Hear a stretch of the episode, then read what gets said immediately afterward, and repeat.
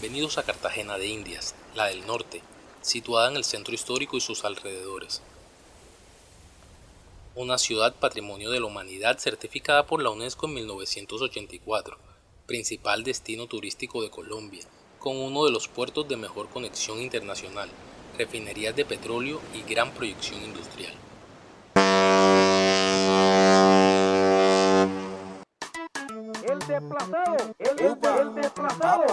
Pero también sean bienvenidos a la otra Cartagena, la periférica, segunda ciudad con mayor desigualdad social en el país, receptora de desplazados y refugiados.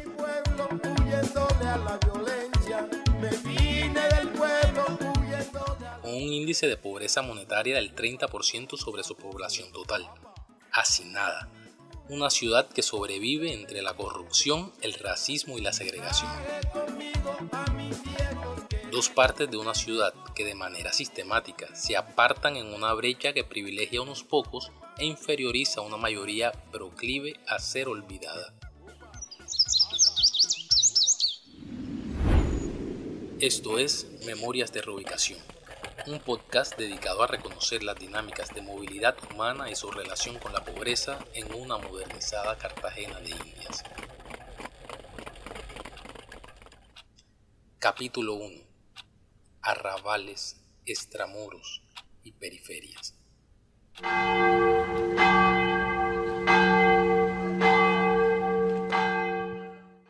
Nuestro relato sonoro comienza en la Cartagena de inicios del siglo XX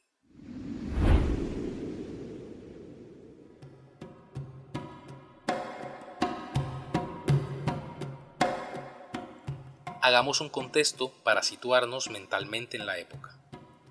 Según el censo poblacional de 1912, la ciudad era habitada por 36.632 personas, quienes residían principalmente en lo que hoy es conocido como centro histórico, aunque también ya había poblamiento en barrios como Manga, Boca Grande, Torices, Cabrero y Pie de la Popa. Hexemaní denominado como arrabal desde épocas coloniales, solía ser un barrio de habitantes pobres, pero era en la periferia, reconocida como los extramuros, donde habitaban las personas menos valoradas socialmente, residiendo en los asentamientos de Boquetillo, Tequín, Pueblo Nuevo y Chambaco. Cartagena, por su condición histórica de puerto, ya tenía por costumbre recibir visitantes extranjeros, por lo cual ya existían hoteles, pero no había consolidada una visión turística. La ciudad sufre de embotellamiento urbano y en un afán de progreso, tomando como excusa el crecimiento de la ciudad y obras como el mercado de Hexemaní, empezaron una serie de demoliciones al patrimonio arquitectónico amurallado.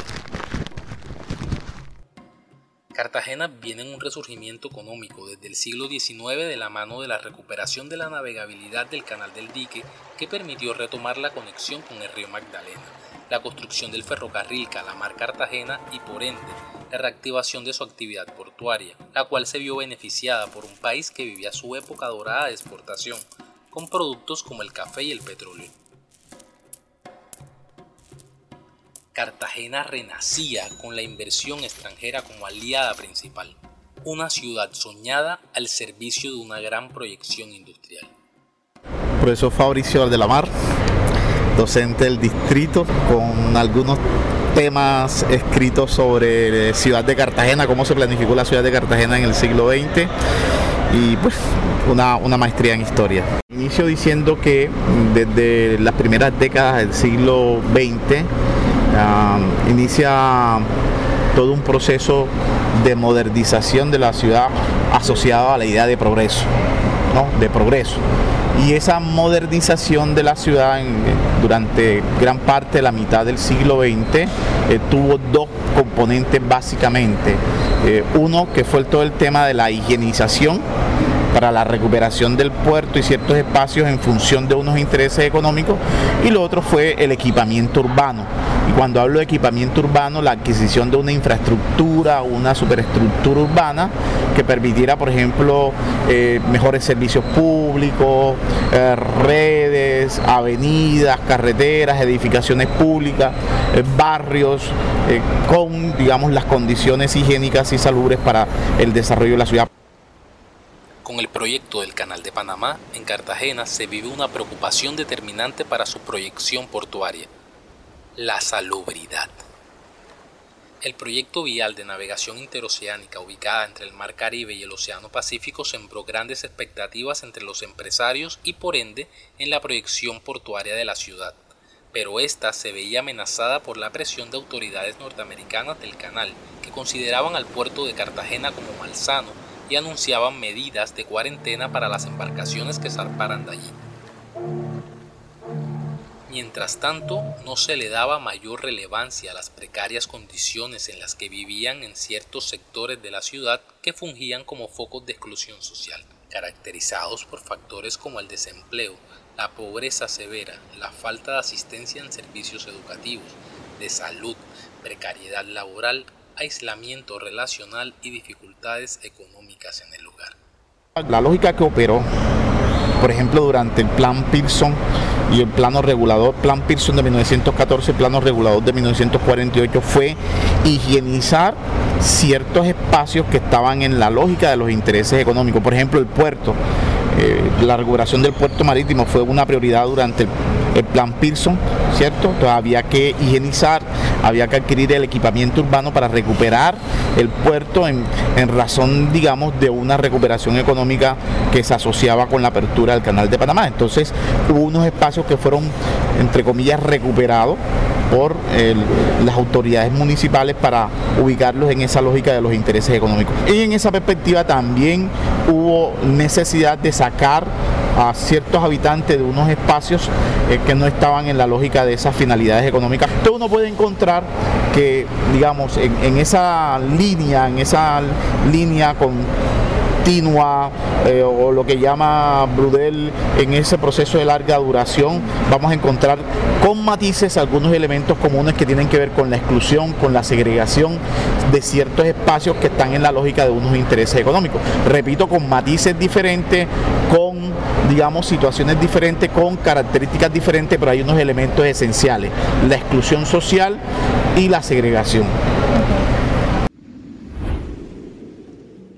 De planificación territorial, desde el gobierno central se contrata la compañía norteamericana Pearson Sons para el diseño de una propuesta de saneamiento para Cartagena.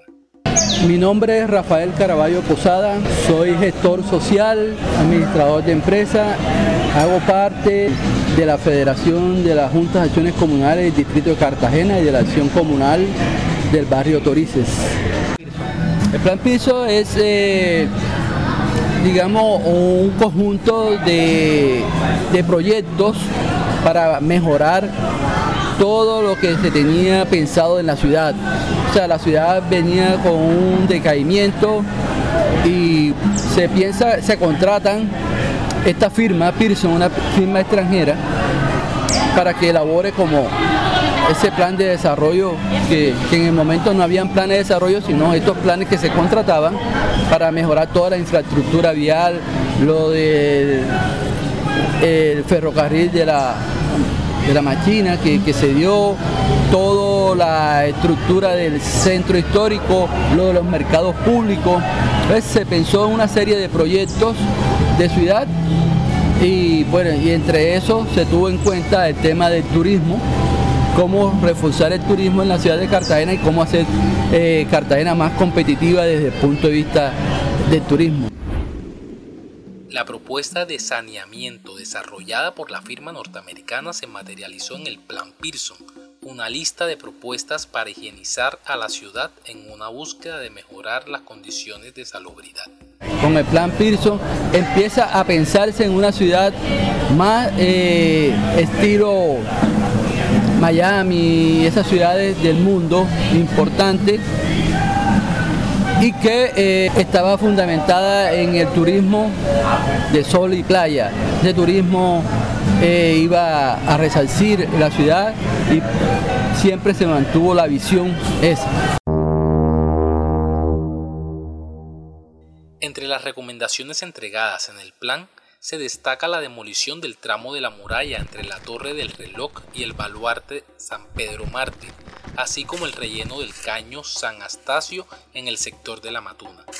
De esta manera se buscaba oxigenar el centro amurallado y eliminar los cuerpos de agua insalubres. Pero sin duda alguna, lo más impactante en el plano territorial de dicho plan fue la erradicación de los barrios extramurales más pobres de la época, Pekín, Pueblo Nuevo y Boquetillo, donde sus patios colindaban con las murallas que corren paralelas al mar Caribe. Según el informe de erradicación de la época, se les permitió a las personas reconstruir sus viviendas en el barrio Canapote. Pero dada la antigüedad del documento, es complejo estimar su traslado total, asumiendo que a partir de este destierro, algunas personas irían a parar a Chambacú y a otros asentamientos sin presencia del Estado en la época. Bueno, hay, estudios que se hicieron ya desde los años 60 en sitio eh, por investigadores de la Universidad de Cartagena que demuestran que la mayoría de los habitantes de Chambacú provenían de otros sectores de la ciudad, ¿cierto? Provenían de los barrios del centro, del hospital, incluso de Torice, eh, porque la ciudad siempre ha tenido un déficit habitacional y como te decía, no ha habido una planificación habitacional para la gente de la ciudad. Entonces, la ciudad se ha ido construyendo desde esa lógica desde, abajo. Entonces, donde hay la oportunidad, y Chambacú eh, fue la oportunidad para ir, eh, digamos, abriéndose espacios y construyendo eh, lugares o, espacios habitacionales como Chambacú, la gente fue rellenando ¿cierto? El, el caño, fue cortando en mangle y se fue ubicando. Repito, la mayoría eran cartageneros, no venían desplazados de otras zonas ni venían buscando oportunidades económicas en, el incipiente sector, eh, digamos, comercial que se abría en la ciudad para los años 40 eh, fueron cartageneros, ¿cierto? Desatendidos por las autoridades que no tenían dónde vivir que fueron ocupando esos territorios, como ha ocurrido históricamente.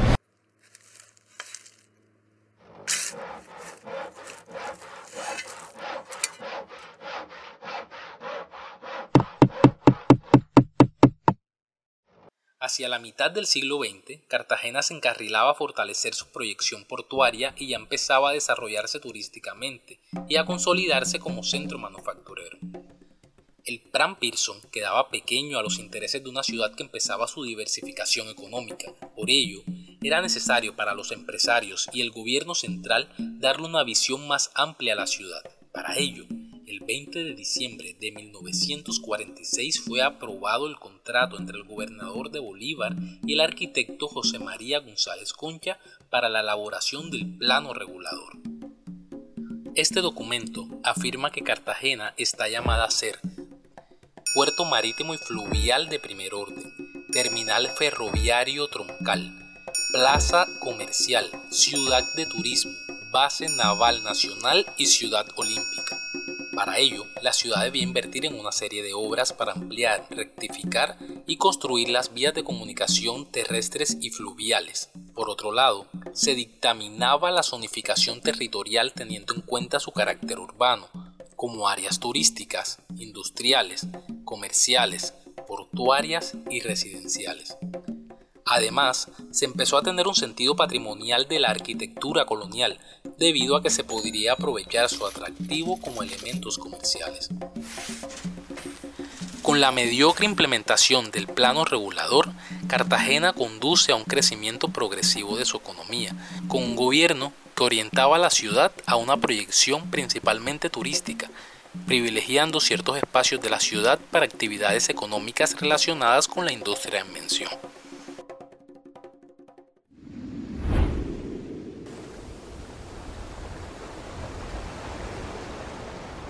Mientras, por un lado, el gobierno seguía la mayor parte de las recomendaciones incluidas en el plano regulador modernizando la ciudad, por otro lado, las estrategias dedicadas a la funcionalidad de la misma como territorio habitacional no funcionaron. Esto debido a que en la planificación no se contemplaba el acceso de los barrios en situación de pobreza al disfrute de los servicios domiciliarios básicos. Dicha situación fue tajante para la consolidación de una brecha social que empezaba a privilegiar a empresarios y a ciertos territorios sobre las periferias en constante crecimiento. Bueno, Chambacú eh, se radica definitivamente con un acto administrativo del Instituto de Crédito Territorial en 1971. 1971, ya desde los años 50 venía, digamos, finales de los 40 quizás, 50 venía eh, todo el tema de, de, creando la necesidad del imaginario para desplazar a Chambacú, ¿cierto? Eh, incluso en el, el diario universal se va creando esa mirada estigmatizada de Chambacú, eh, el Instituto de Crédito Territorial también en sus cartillas sobre la, las invasiones y los tuburios crea una imagen toda distorsionada de los habitantes de esos sectores. Entonces, ya, digamos, como en, ese proceso, más o menos dos décadas, se, va generando la justificación, ¿no? La idea, el ideario que va a justificar la salida definitiva a principios de la década de los 70 en, en.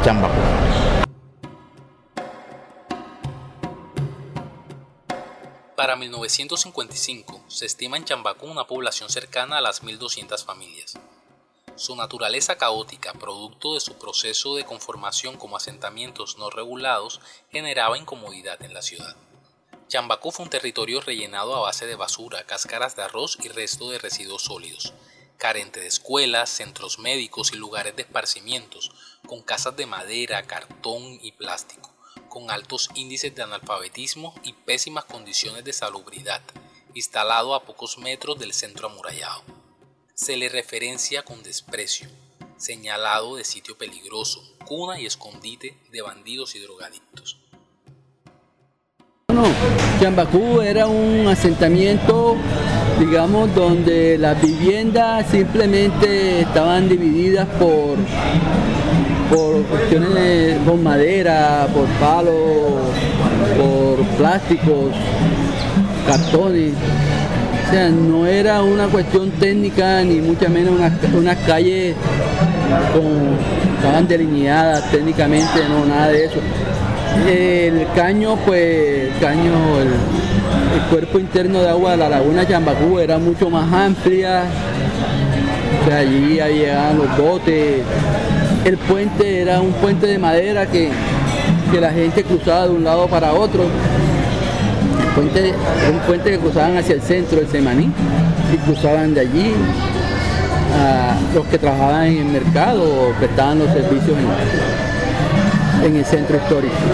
Todo un asentamiento que se va haciendo de manera irregular, o sea, en los espacios donde se podían colocar, se iban colocando y la familia vivían, digamos, en un solo cuarto, vivían una familia de seis, siete personas. Eso era Chambacú.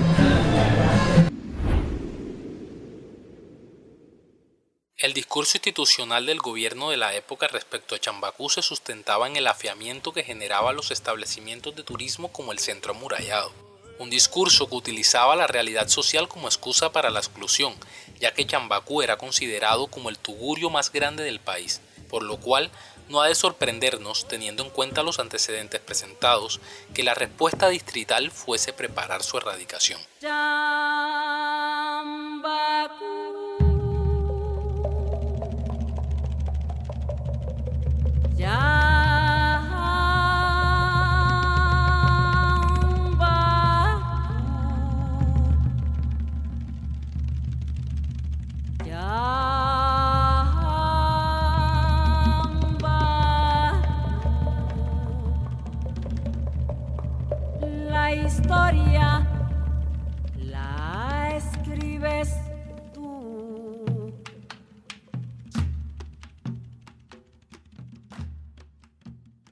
Desde 1955 el Instituto de Crédito Territorial presentó la propuesta de la erradicación de Chambacú. La idea era resonificar a las personas en otro punto de la ciudad, iniciativa que intentó realizarse con celeridad pero encontró inconvenientes en el camino que llevaron a retrasar el proyecto hasta 1969, cuando el gobierno central, bajo la presidencia de Carlos Llera Restrepo, aportó parte de los recursos y propició que se consiguiera el resto para así, en 1971, se lograra llevar a cabo la erradicación de Chambacú. O sea, se vende la idea de que, obviamente, bajo esas condiciones en que viven y el abandono del Estado, sin, sin servicios públicos, sin alcantarillado, eh, digamos, no había letrina, donde, bueno, eh, los cerdos y las aves de corral eran las que eh, prácticamente se alimentaban de todo ese, ese sistema, o sea, vi- convivían con los boleros, las aves. Esas cosas te dicen a ti que o sea, es un lugar que no es apto para vivir y a ti te van a llevar a un sitio con más mayor comodidad, mejor, y donde tú vas a tener los privilegios y te venden la idea esa. Eh, eh, pues, con esa idea y con ese sistema de que allá vas a tener una mejor calidad de vida, todo esto, pero simplemente como para sacarte porque en el fondo no hay como el acompañamiento digamos económico ni el acompañamiento para que tú puedas estar allí con tu familia. A ti te dan un lugar físico, pero no te dan cómo puedes, cómo te puedes tú, eh, digamos, adaptar a una mejor a modo de vivir, que es lo que el Estado a veces no piensa. De, bueno, te dan un medio físico ahí, tienen un medio, pero no cómo vas a subsistir. O sea, si a ti te apartan de tu medio de producción, ellos tenían cerca el mercado de, de Semaní, por ejemplo, que era un gran centro de, de producción. Eh, algunos que eran emboradores, otros albañiles, ¿sí? Entonces, al no al echarlos por allá tan lejos en su momento, ellos, digamos, pierden toda ese- esa manera de cómo venir a trabajar y cómo ganarse la vida. Entonces, empieza también toda esa descomposición. Y esa descomposición social, por tú no tener los medios de ganarte la vida, crea una sensación de, de delincuencia. Entonces, ahí se ganó otro problema social, es que todos fueron estigmatizados. Esas personas son violencia, porque bueno, roban, atracan, o no tienen nada que hacer, son unos vagos, pasan fumando marihuana, y entonces esas cosas dieron como atrás de eh, todo un desarrollo humano, al lado del desarrollo de pronto, entre comillas, que ellos le planteaban infraestructura. ¿Ya me entiendes? Eh, eh, el abandono del Estado, ponerlos por allá y ellos no ganarse, bueno, comienza toda una... y todo lo que estaba alrededor de ellos los empieza a estigmatizar. La historia de las murallas, Sangre la escribió la canalla. La erradicación de Chambacú, además de ser un desarraigo social para miles de personas, cargó consigo los prejuicios hacia quienes habitaron este territorio, consolidando un ambiente de discriminación en la ciudad y encrudeciendo un clasismo heredado. El desplazamiento de los chambaculeros amplió la urbe de la ciudad, creando nuevos barrios de vivienda de interés social que heredarían los estigmas de rechazo del antiguo Chambacú. Estos territorios mantenían la insuficiencia en cuanto al acceso a los servicios básicos domiciliarios, dificultades de acceso por la escasez de transporte y abundancia de desempleo e informalidad. Para los chambaculeros la vida era igual, solo que ahora estaban lejos de incomodar la vista de un centro amurallado.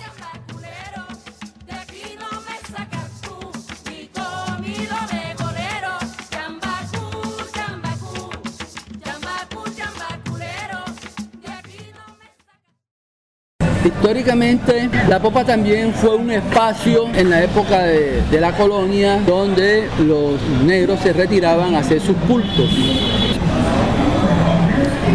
Como atentaba contra la fe cristiana y todas esas cosas en su momento, atentaba contra un sistema colonialista español, vinieron los enviaron a los curas, creo que la religión de los recoletos, y construyeron la sede allí. Pero además de eso, ahí hay una batería, una batería enterrada, que era como, digamos, punto estratégico para la defensa de la ciudad. Además del cerro, ahí San Lázaro, que está el castillo San Felipe, la popa también se constituyó en un punto de defensa, visualizaban los, digamos, donde venían las embarcaciones y obviamente es la popa históricamente es un punto de referencia de la ciudad desde cualquier cuando tú vienes por Altamar o bajas, por tierra, tú ves la popa como un punto de referencia y tú ubicas, y ese es el centro como que de la ciudad, geoestratégicamente. Entonces tiene una importancia histórica porque allí hay un monumento enterrado, toda una leyenda o un mito sobre un becerro de oro que está allí y cosas como esas a ti te dan como todo ese plus para a futuro armar lo que se llama un proyecto turístico. Pero además de eso tiene componente ambiental, como ser un bosque seco tropical en medio de una zona urbana, que muy poquito en el mundo están.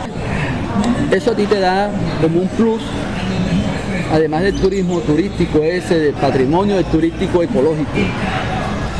Es un punto que estratégicamente tú divisas toda la ciudad. Y por eso la popa, de ahí su importancia. Su importancia radica en lo histórico, en lo ecológico, pero también en lo visual.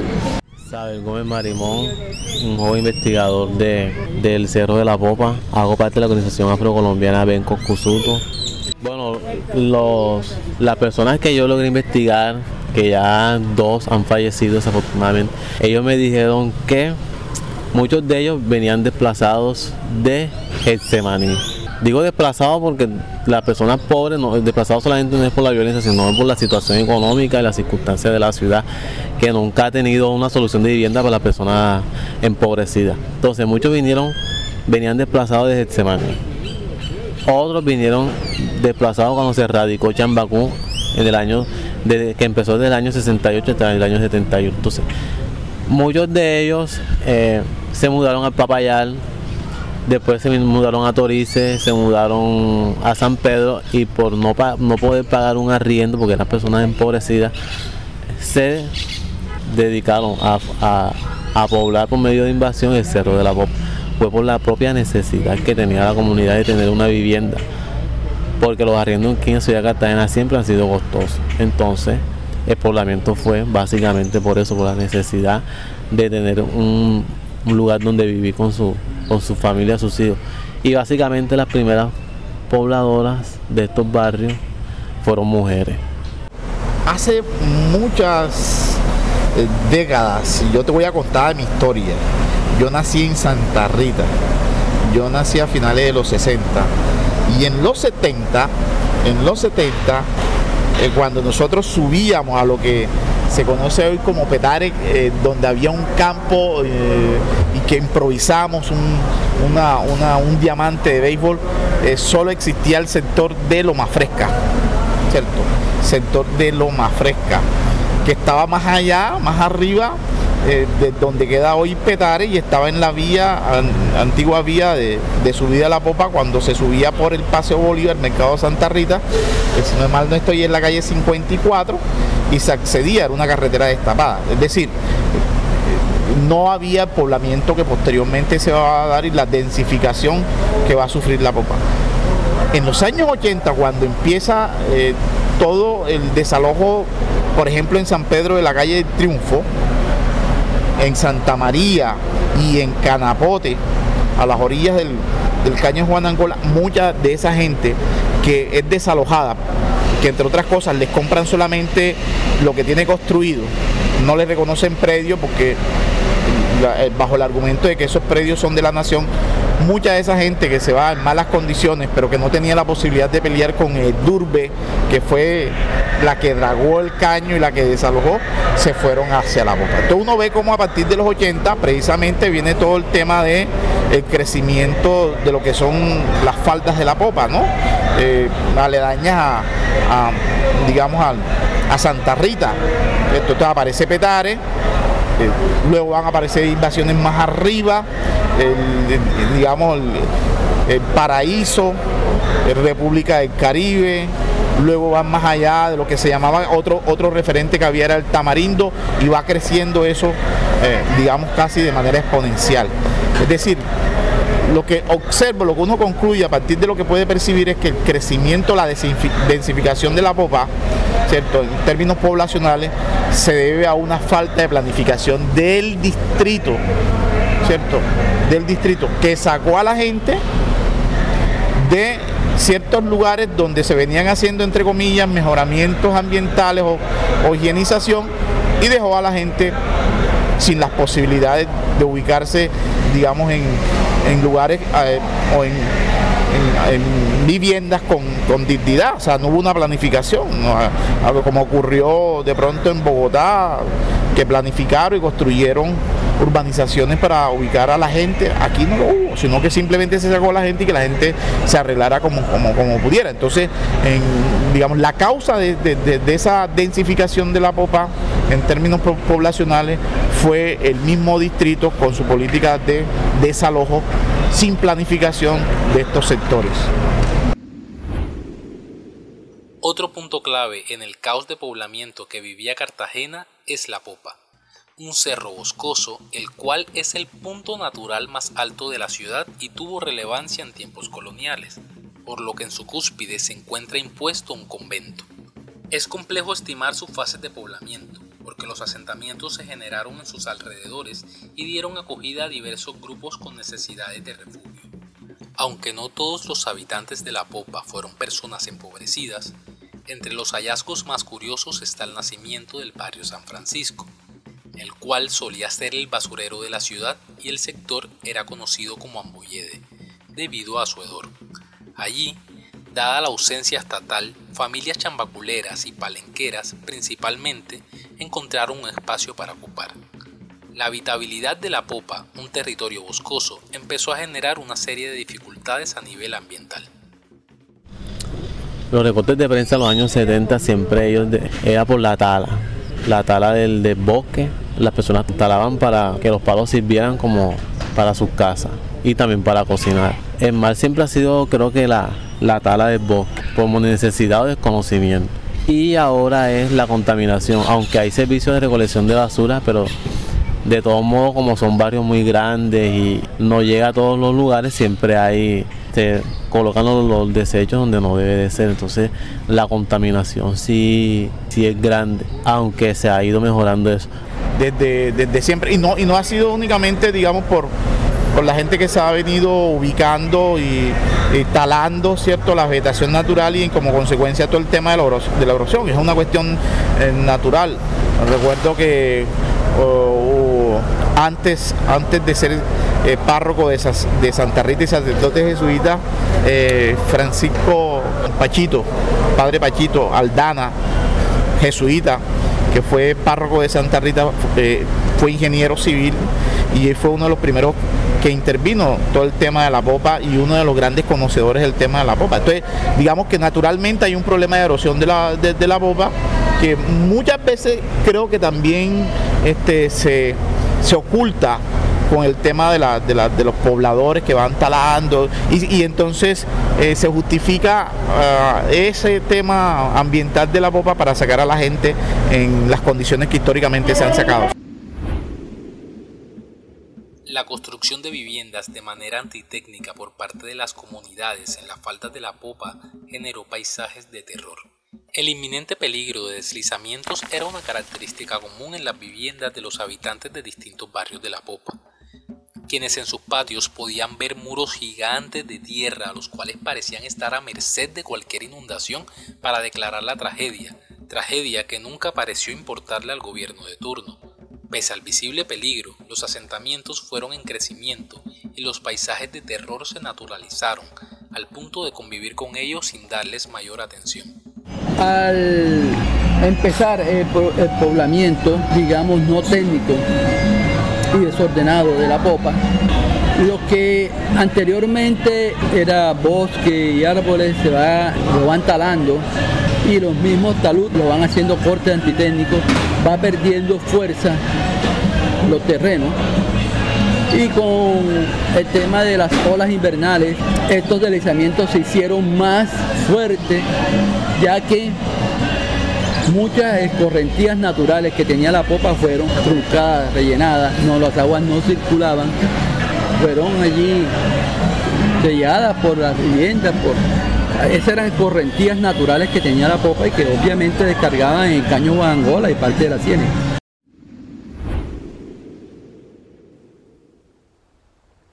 Los barrios Pekín, Boquetillo, Pueblo Nuevo y Chambacú fueron asentamientos de personas empobrecidas, negras en estado de vulnerabilidad.